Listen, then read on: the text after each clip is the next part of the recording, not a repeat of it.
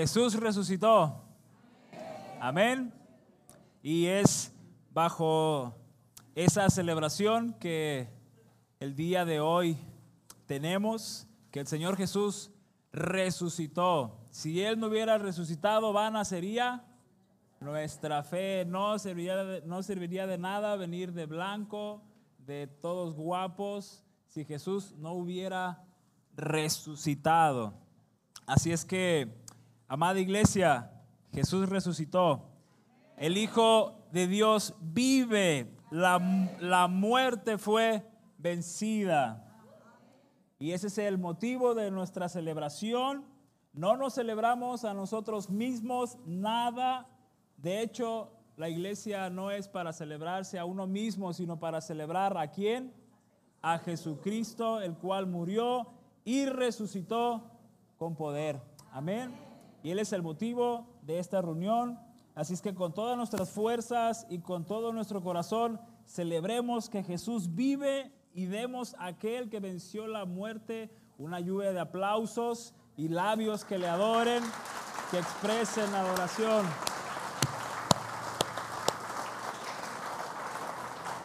Amén, Señor.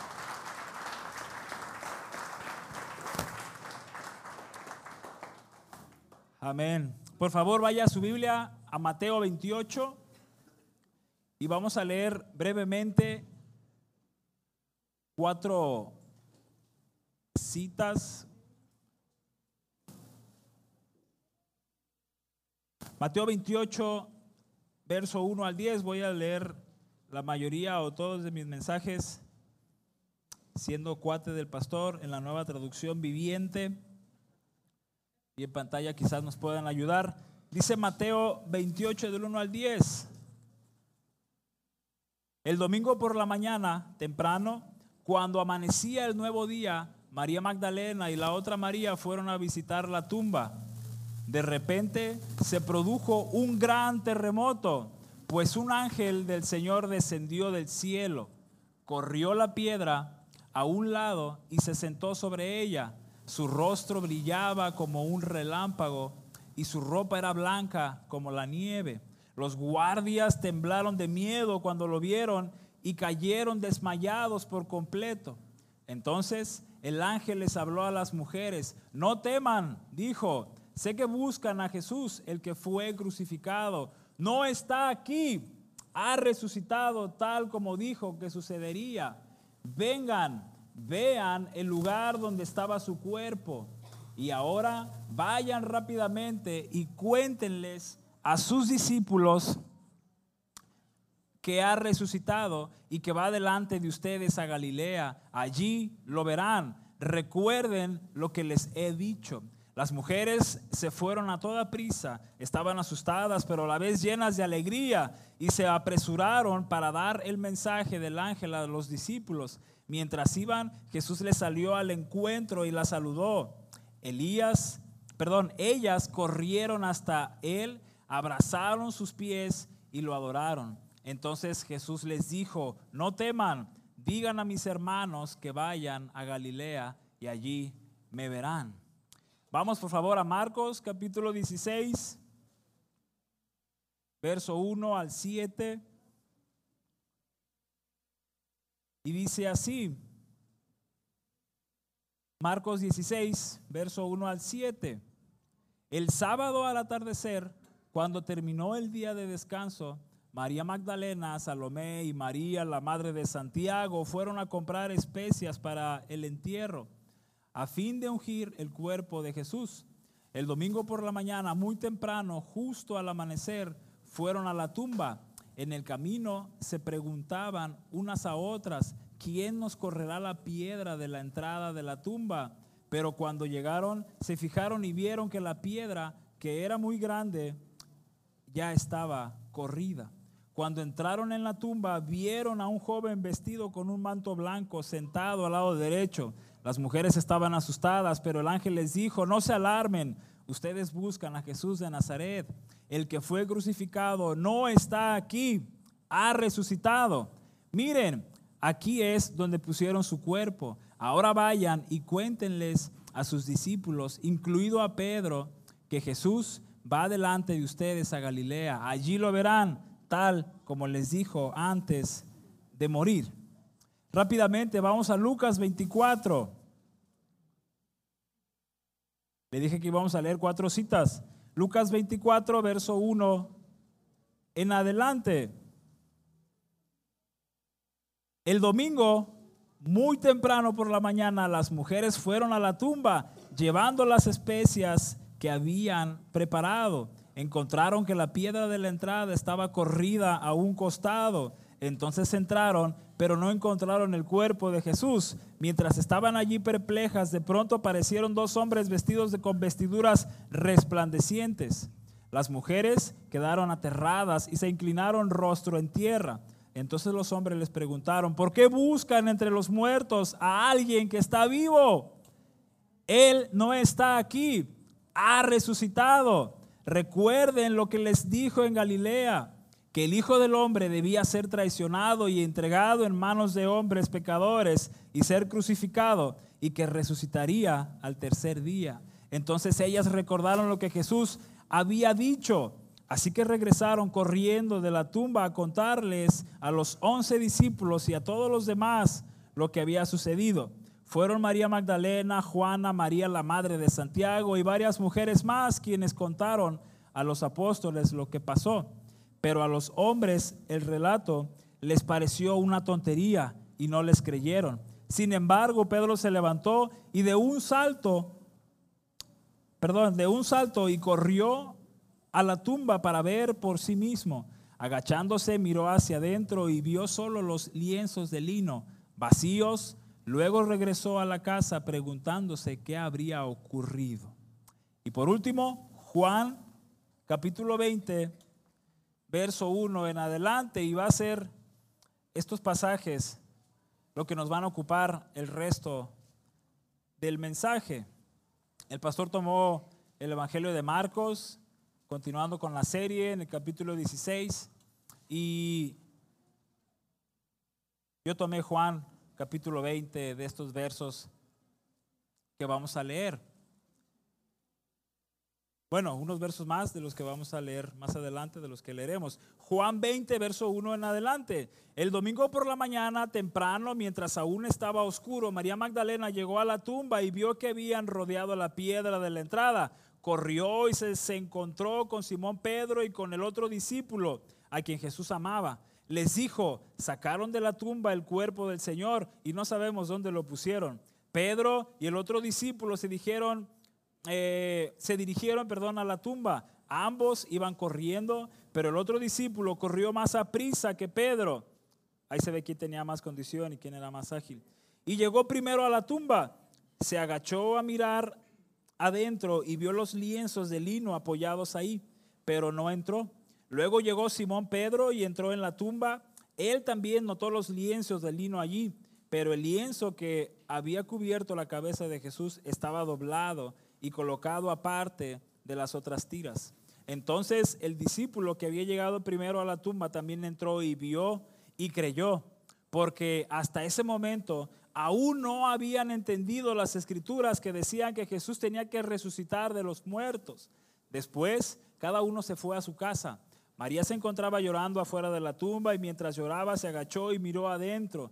Vio a dos ángeles vestidos con vestiduras blancas, uno sentado a la cabecera y el otro a los pies, en el lugar donde había estado el cuerpo de Jesús. Apreciada mujer, ¿por qué lloras? le preguntaron los ángeles porque se han llevado a mi Señor, contestó ella, y no sé dónde lo han puesto. Dio la vuelta para irse y vio a alguien que estaba de pie allí. Era Jesús, pero ella no lo reconoció. Apreciada mujer, ¿por qué lloras? le preguntó Jesús. ¿A quién buscas? Ella pensó que era el jardinero y le dijo, Señor, si usted se lo ha llevado, dígame dónde lo puso y yo iré a buscarlo. María, dijo Jesús. Ella giró hacia él y exclamó, Raboni, que significa maestro. No te aferres a mí, le dijo Jesús, porque todavía no he subido al Padre para, perdón, no he subido al Padre, pero ve a buscar a mis hermanos y diles, voy a subir a mi Padre y al Padre de ustedes, a mi Dios y al Dios de ustedes. María Magdalena encontró a los discípulos y les dijo, he visto al Señor. Y les dio el mensaje de Jesús. Hermanos, estos cuatro escritores no mienten. Estos cuatro relatos no son falsos ni son ficticios. El Señor Jesús fue visto. El Señor Jesús vive. Los historiadores contemporáneos a esa época dan testimonio y evidencia de que Jesús vive. Y ese es nuestro motivo de agradecimiento. Esto es real. El Mesías, el Hijo de Dios, el Hijo de David, el Cordero Santo, el buen pastor, el príncipe de paz, el consejero admirable, el Dios encarnado murió, pero ahora está vivo. ¿Cuántos dicen amén? ¿Cuántos dan gloria al Señor? El Señor vive. Esta es nuestra evidencia, esto es nuestro argumento, esta es la columna de nuestra fe, que el Señor vive. La Biblia lo declara y la Biblia es palabra de Dios, inspirada por Él, dictada por Él. Sin embargo, lo triste dentro de todo esto maravilloso, lo triste es que hay muchos hoy en día que siguen sin creer esta verdad tan poderosa y tan transformadora. Hoy hay muchos sin creer que Jesucristo resucitó. Y quizás, y Dios quiera y no, quizás en este lugar aún se encuentra alguien que no ha creído esta verdad que transforma. Pero si usted que está aquí sentado no ha creído en esta verdad, está en el lugar correcto, en la hora correcta, en el tiempo correcto, en el día correcto, porque Jesús quiere decirte que resucitó. Jesús quiere decirte que Él dio su vida por ti. Jesús quiere decirte que te ama tanto, que fue obediente a su Padre, dio su, dio su vida hasta la muerte de cruz. Ese es el mensaje del Evangelio. Que por cierto, el título de este mensaje es, Él resucitó. No debo dudar, realmente puedo creerlo. Él resucitó. No debo dudar, realmente puedo creerlo. Y es precisamente que hoy tomaremos a uno de los personajes más se caracteriza por no haber creído cuando le fue anunciado que Jesús había resucitado. Y este personaje, quien ya sabe, estamos hablando de, de Tomás. Pero a decir verdad, todos los discípulos y todos los seguidores de Jesús, hombres y mujeres, olvidaron lo que ya se les había dicho olvidaron lo que había de acontecer. Y no solo Tomás, pero Tomás toma una parte importante en el relato que hace Juan. Pero si usted revisa los cuatro evangelios, todos olvidaron lo que había de suceder, incluso las mujeres y los discípulos alrededor. No entendían que estaba escrito lo que iba a acontecer. Esta diadema ya me tiene cansado.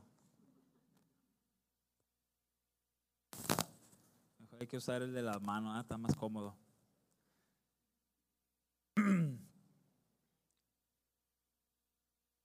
Y vamos más adelante, ahí en el Evangelio de Juan, capítulo 20, verso 19.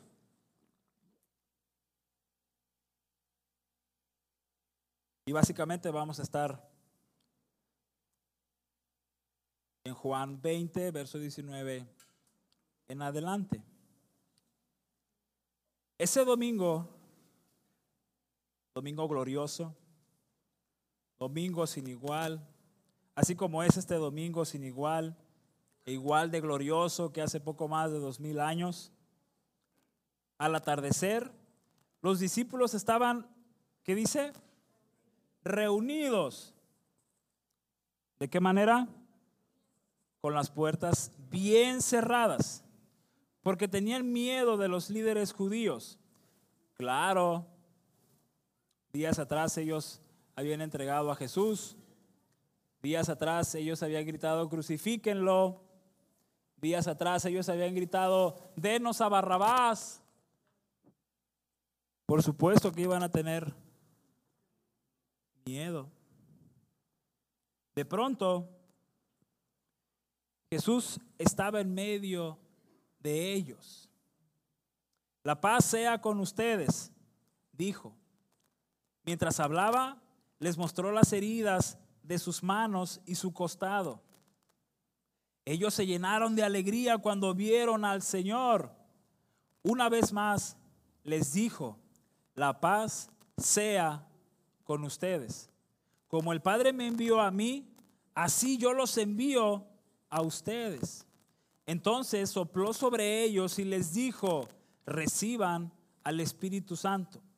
Si ustedes perdonan los pecados de alguien, esos pecados son perdonados. Si ustedes no los perdonan, esos pecados no son perdonados. Y me detengo un poquito en este verso 23. ¿Quién puede perdonar pecados? Dios. ¿Nosotros los hombres podemos perdonar pecados? ¿Y qué quiere decir esto que acabamos de leer? Si ustedes perdonan los pecados de alguien, esos pecados son perdonados. Si ustedes no los perdonan, esos pecados no son perdonados. Esto es interesante. Jesús no está diciendo que ellos van a poder perdonar pecados. Para nada. Hay un solo mediador entre Dios y los hombres. ¿Quién es? Jesucristo. Jesús está hablando de algo más allá.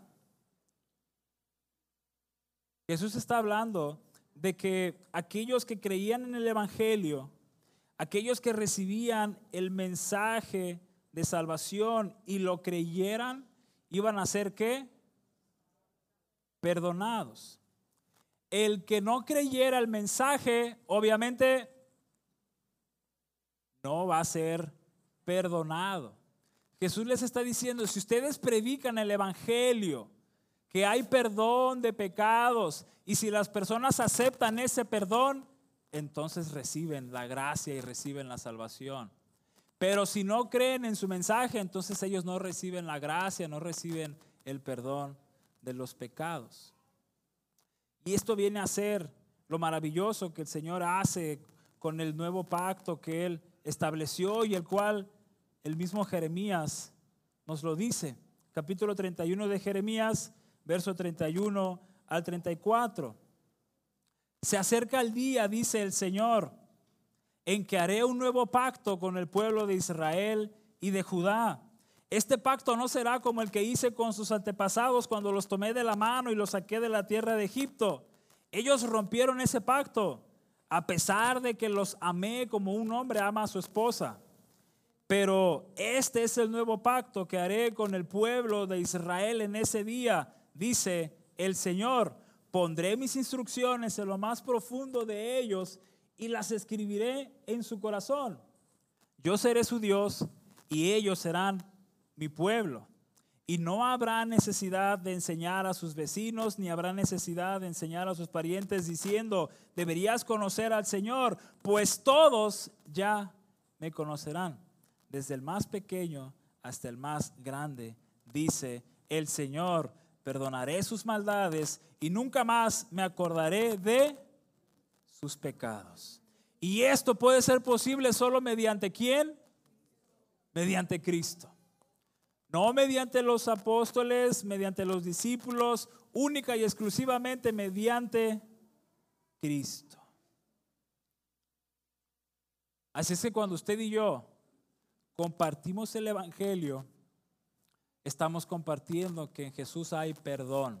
No que podemos perdonarlos, pero sí podemos ofrecer la salvación y la gracia y el amor que hay en nuestro Señor Jesús. Que ese sigue siendo el desafío, que eso sigue siendo el reto para usted y para mí. Anunciar las buenas nuevas de salvación. ¿Por qué? Porque todos necesitamos perdón. Y Cristo es el que vino a perdonar cuando creemos en Él una vez y para siempre.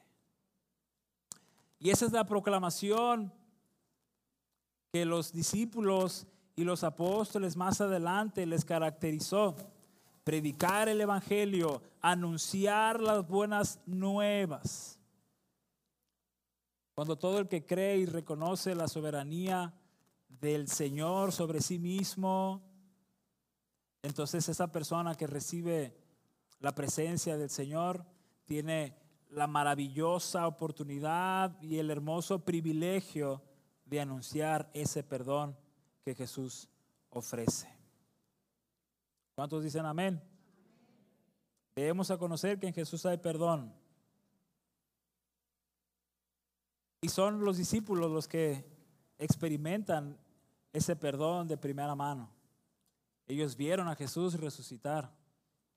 Ellos vieron las manos y el costado y seguramente los pies del Señor Jesús. Continuemos el relato, verso 24.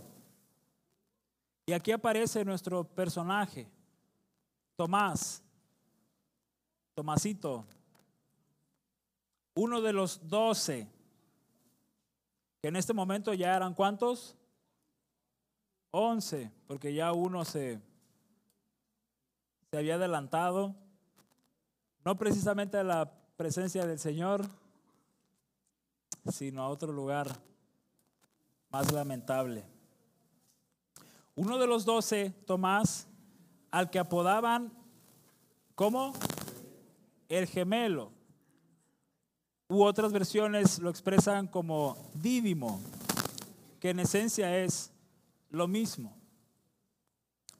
Se cree, se dice que realmente tenía un gemelo.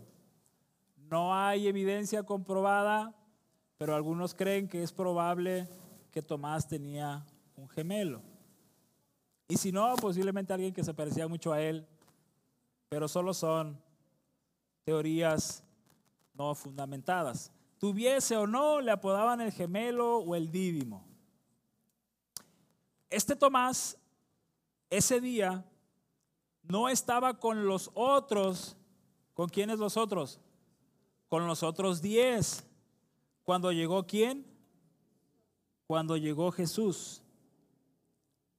El día de la resurrección, Tomás no estaba con ellos. En el momento que se reúne, Tomás no estaba ahí. Verso 25, ellos le contaron. ¿A quién le contaron? A Tomás. Hemos visto a quién? Al Señor. Pero él respondió, no lo creeré a menos que vea las heridas de los clavos en donde, en sus manos, meta mis dedos en ellas y ponga mi mano dentro de la herida de su costado.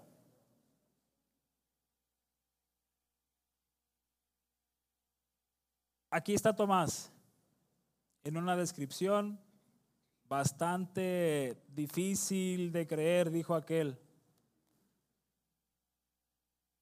Mm, ocho días después, es decir, el otro domingo, los discípulos estaban como juntos de nuevo. Y esa vez Tomás se encontraba con ellos. Las puertas estaban bien cerradas otra vez, pero de pronto, igual que antes, igual que el domingo pasado, Jesús estaba de pie en medio de ellos y dijo, la paz sea con ustedes. Esto es algo de lo que la mayoría de los hombres hemos deseado, lo que algunos llaman estar en un lugar, desaparecer y aparecer en otro.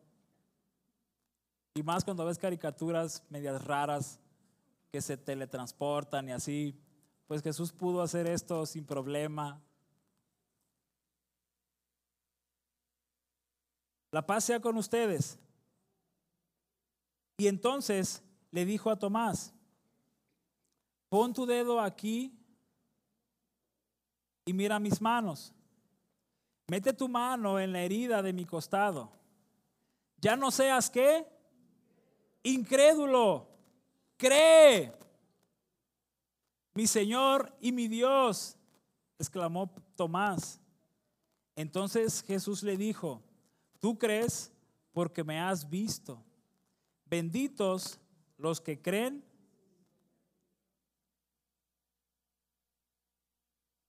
sin verme. Este Tomás era caracterizado por su valentía. Si usted recuerda aquí mismo en Juan, capítulos más atrás, exactamente el capítulo 11, verso 16, hay un momento en el que Jesús está dispuesto incluso a dar su vida por Jesús y a morir junto con Jesús. Tú vas a morir, nosotros o yo voy contigo también a morir. Eso es valentía, ¿cierto? No cualquiera. Y también se le caracterizaba por preguntar las dudas que tenía. Y es aquí mismo en Juan, en el capítulo 14, verso 5, donde Jesús expone cierta duda que tenía.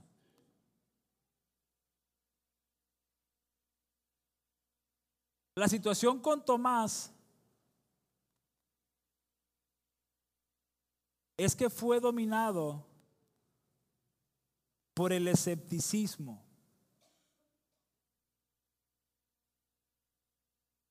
¿Y qué es el escepticismo?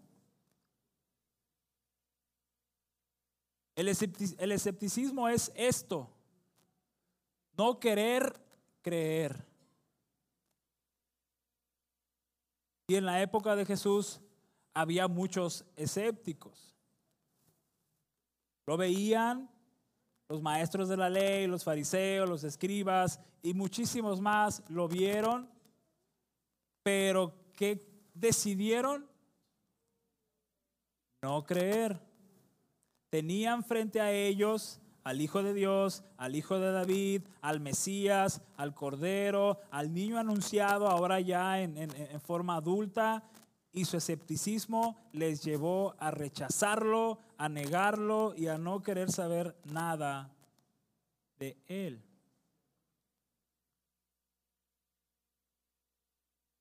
Es muy probable que Tomás se haya desilusionado ¿Alguna vez usted se ha desilusionado de algo por alguien? Yo creo que la mayoría de nosotros nos hemos sentido así o hemos experimentado algo como esto, una desilusión. Es muy probable que Tomás haya experimentado esto. ¿Por qué? Porque el que se decía el Mesías, porque el que se hacía llamar hijo de David, el Hijo de Dios, murió. Y ya pasaron tres días. Y no solo pasaron tres días, cuando se reúnen, Él no estaba ahí, posiblemente por la desilusión que estaba experimentando. Y todavía una semana más en la, en la que no tenemos relato de Él, pero seguramente una semana, las 24 horas de completa tristeza, de completa desilusión. Posiblemente se sintió engañado. Él había creído compasión en Jesús, daba su vida por él, él creyó en él, él creyó que él era el Mesías, pero ahora lo dejó. Ahora ese hombre murió.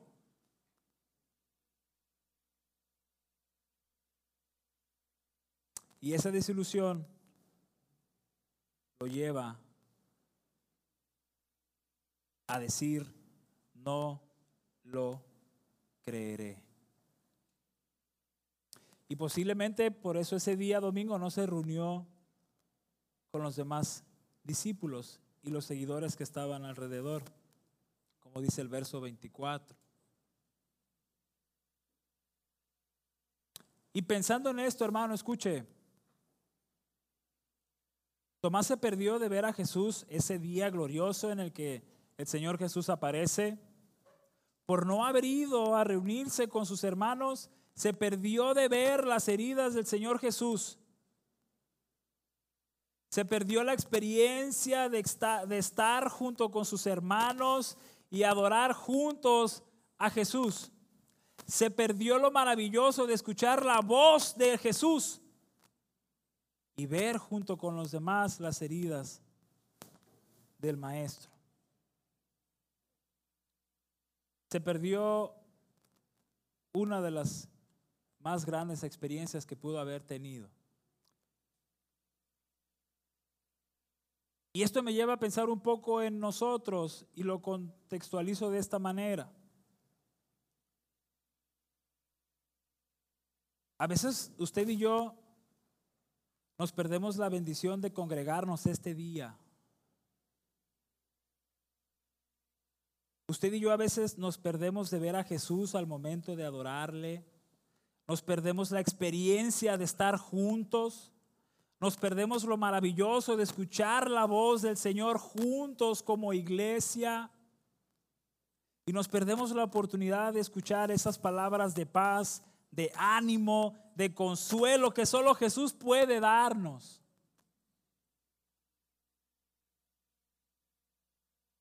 Por eso, hermanos, cada vez que usted y yo nos veamos tentados a faltar a la iglesia, acuérdese de Tomás. Y no de Tomás, mi tío.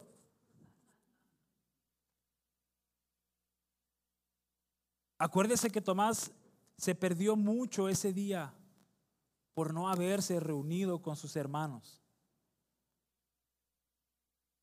Y quiero añadir esto con mucho amor para los que somos papás. Cada vez que decidimos no venir a la iglesia, por las razones que no sean meramente importantes o debido a muerte. Escuche, estamos enseñando a nuestros hijos que la iglesia no es una prioridad, que congregarnos no es lo más importante.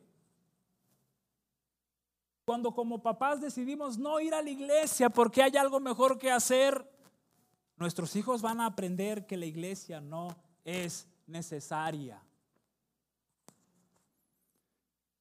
Y cuando querramos llevar a nuestros hijos a la iglesia, van a decir, no, no es necesario.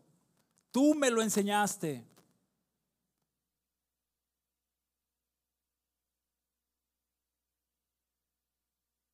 Un solo día. Porque aunque no tengo las pruebas, pero seguro estoy que los tres años y cacho que Pedro estuvo con Jesús no se perdió ninguna reunión. No tengo pruebas, pero tampoco tengo dudas.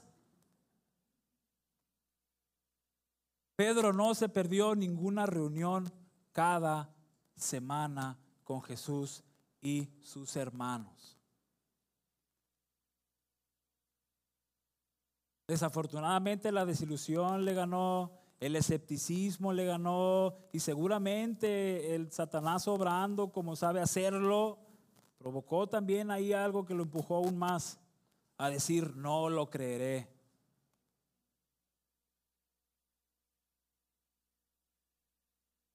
Hermanos, venir cada semana es importante.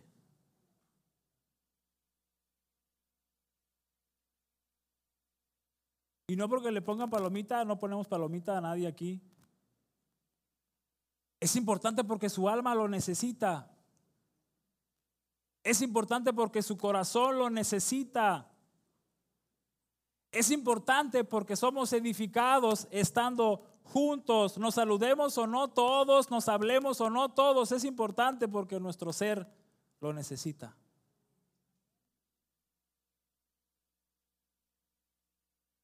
Un solo día que se perdió Pedro la reunión Tomás, perdón. No vio las heridas del maestro. No escuchó las palabras de Jesús. No adoró junto con sus hermanos ese día. Reunirnos, diga conmigo, es importante.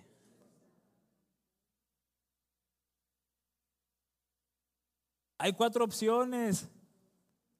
9 a.m., si habla inglés, 9.30 a.m., 11.30 a.m., si usted se cree chavo y tiene chavo 5 p.m. y 7 p.m. Cinco opciones, hermanos, durante todo el domingo para no faltar a la iglesia. Y si usted vive aquí en Puerto Vallarta y a los alrededores, no se engañe diciendo, lo veo por la transmisión. La transmisión no es reunirse. Y compartir la transmisión es reunirse.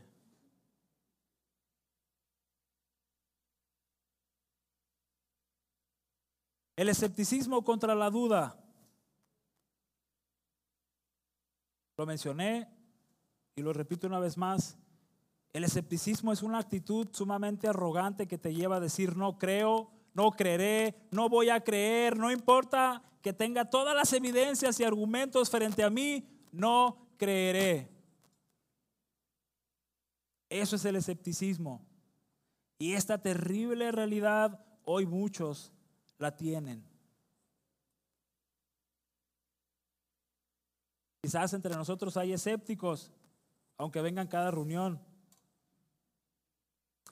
Y la duda, la duda es, considero yo, algo más suave, algo más humilde y también o mejor dicho, creo que todos la enfrentamos. El escepticismo, ojalá que no lo hayamos y no lo enfrentemos todos, pero la duda sí la hemos experimentado todos. Pero esta es un poco más humilde y se resuelve de una manera muy sencilla, preguntando. ¿No? ¿Tiene dudas? Pregunta. El escéptico no. El escéptico no pregunta. Su soberbia, su orgullo no lo deja porque no quiere creer.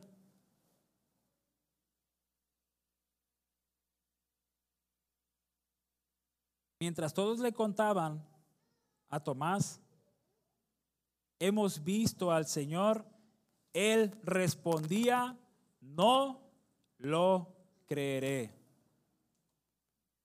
Ese domingo él dijo, no lo creeré. Y posiblemente toda esa semana él dijo, no lo creeré.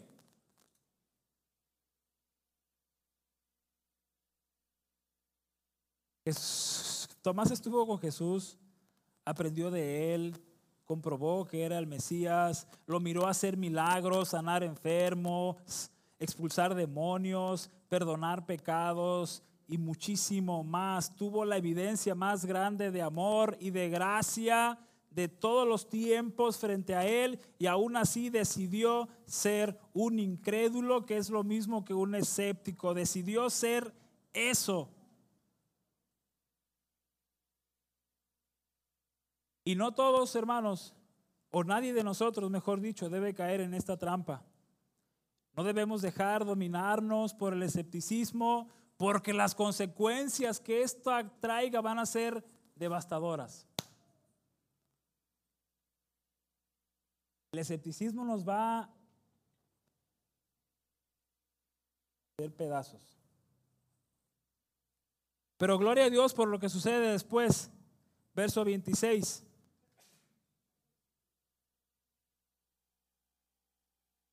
El Evangelio siempre trae buenas noticias. Y hay buenas noticias para con Tomás.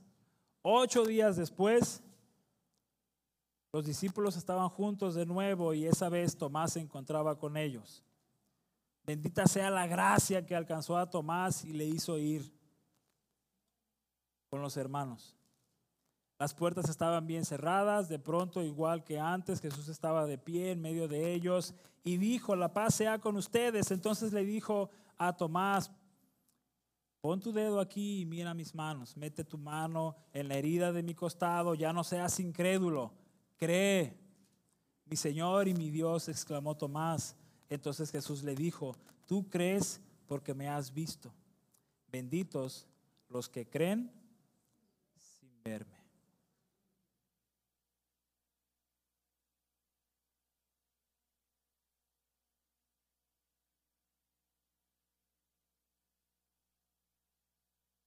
¿Cuál es la buena noticia en esto?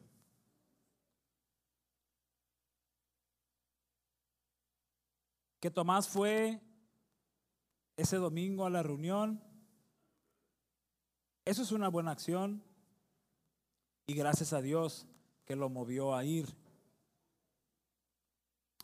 Pero la buena noticia y lo alentador en, esto, escúchelo bien y nunca lo olvide, es que el Señor Jesús tuvo interés por él. El Señor Jesús se preocupó y se acercó a Tomás. Hermanos, es este mismo Jesús que resucitó, que quiere acercarse a nosotros y que está preocupado por nosotros y que le interesamos todos y cada uno de nosotros. Este mismo Jesús que le mostró sus heridas es el mismo Jesús que hoy viene a nosotros para decirnos que le interesamos. Porque Jesús pudo no haber ido a la reunión del domingo siguiente. Jesús pudo haber adelantado lo que tenía que hacer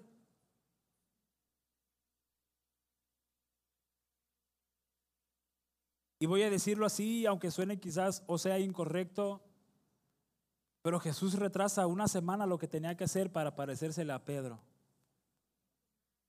A Tomás. Es que también quiero que Pedro... Y le voy a decir la verdad, mientras estaba escribiendo mi sermón, varias veces escribí Pedro. Y yo, oh, no es Pedro, es Tomás. Y dije, ojalá que no me, mi boca no me haga decir Tomás en el momento. Y mire, estoy diciendo Pedro, perdón.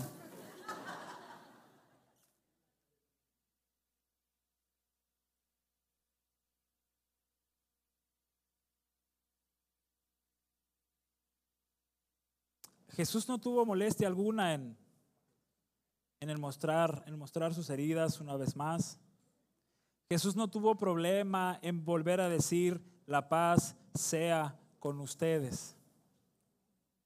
Jesús no tuvo, no tuvo problema en atravesar las puertas para entrar al lugar donde se encontraban. Jesús hizo lo que tenía que hacer para acercarse a Él. Hermanos, el día de hoy Jesús hace lo que tenga que hacer para acercarse a usted, para acercarse a mí. Y lo triste es que a veces decimos, no te creeré. Y Jesús nos muestra de muchas maneras que te ama. Pero muchas veces también decimos,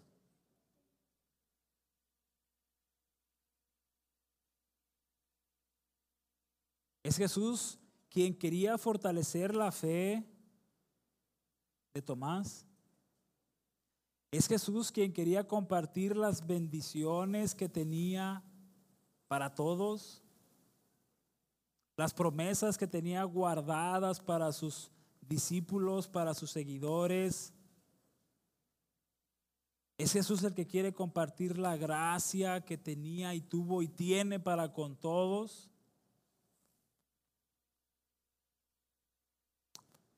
Es Jesús el que amó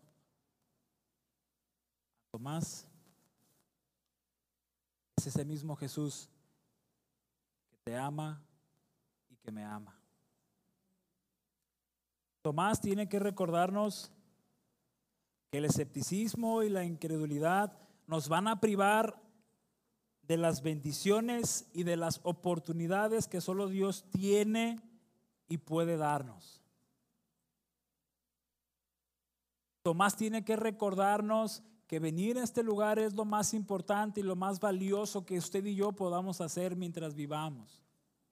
Es Tomás el que nos recuerda que no hay nada mejor que recordarse a sí mismo que el Evangelio es lo más asombroso, maravilloso y poderoso que podamos tener a nuestro alcance.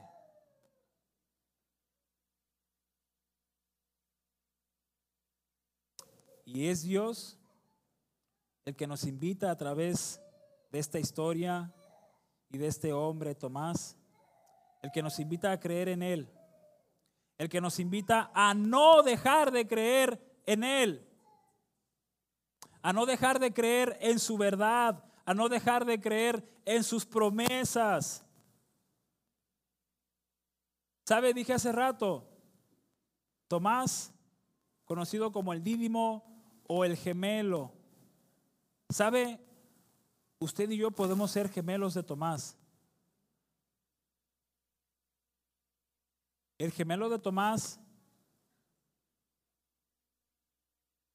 siendo el escéptico, o el gemelo de Tomás, siendo el que creyó.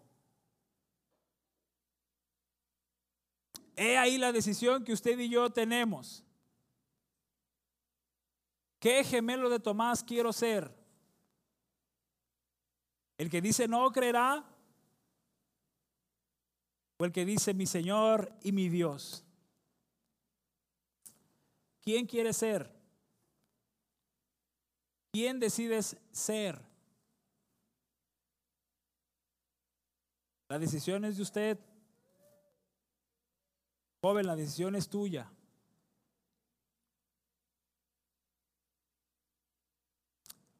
Reflexiona un poco.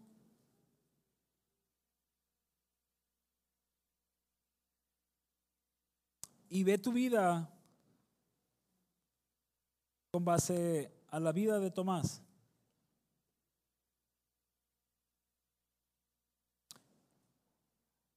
La diferencia que, que, usted y yo tenemos con Tomás es que los ojos de Tomás pudieron ver a Jesús. Desde el momento en el que Él lo llamó hasta el momento en que Él resucita y es llevado en las alturas para con el Padre.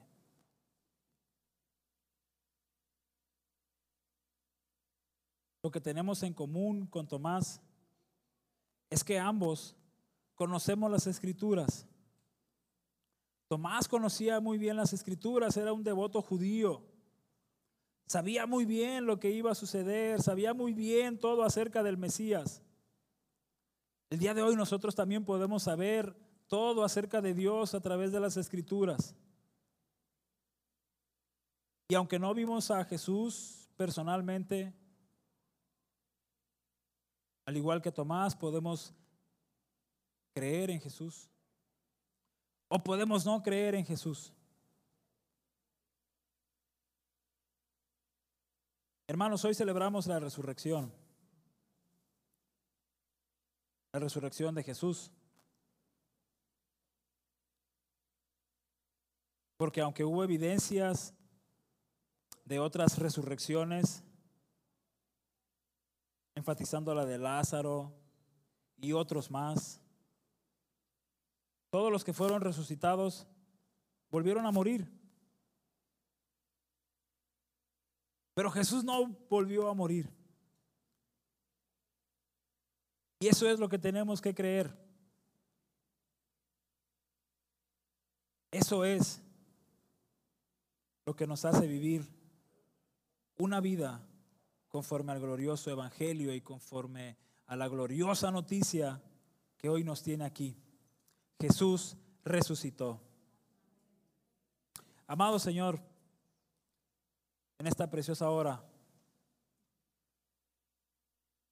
Ruego que tú bendigas tu palabra,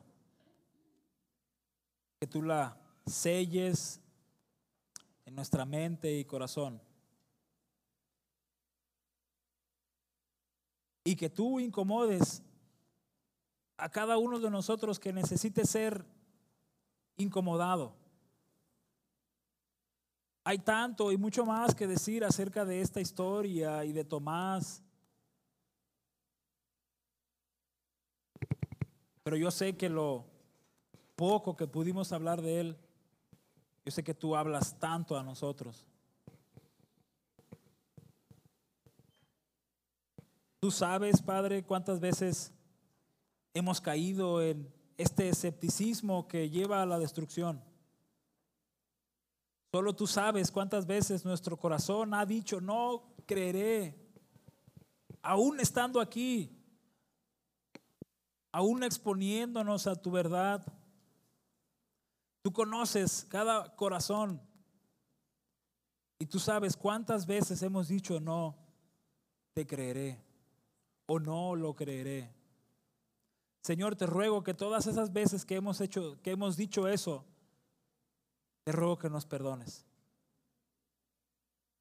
Te ruego que perdones el corazón realmente quebrantado. Y te ruego que animes a cada uno, Señor, a poder permanecer fieles a tu verdad. A poder vivir conforme a esta buena y maravillosa e inigualable noticia. Jesús resucitó y Jesús se interesó y se interesa por mí. Así como lo hizo por Él, lo puede hacer por mí y por cada uno de nosotros. Y lo seguirá haciendo hasta que la última persona en el mundo escuche este glorioso mensaje. Somos nosotros los portadores de este mensaje. Jesús resucitó. Palabras que transforman una vida. Palabras que han transformado cientos y miles y miles de vidas. Palabras que han transformado incluso a pueblos, ciudades y naciones enteras. Jesús resucitó. Es necesario creer y recordarnos todos los días esta verdad. En el nombre de Jesús. Amén.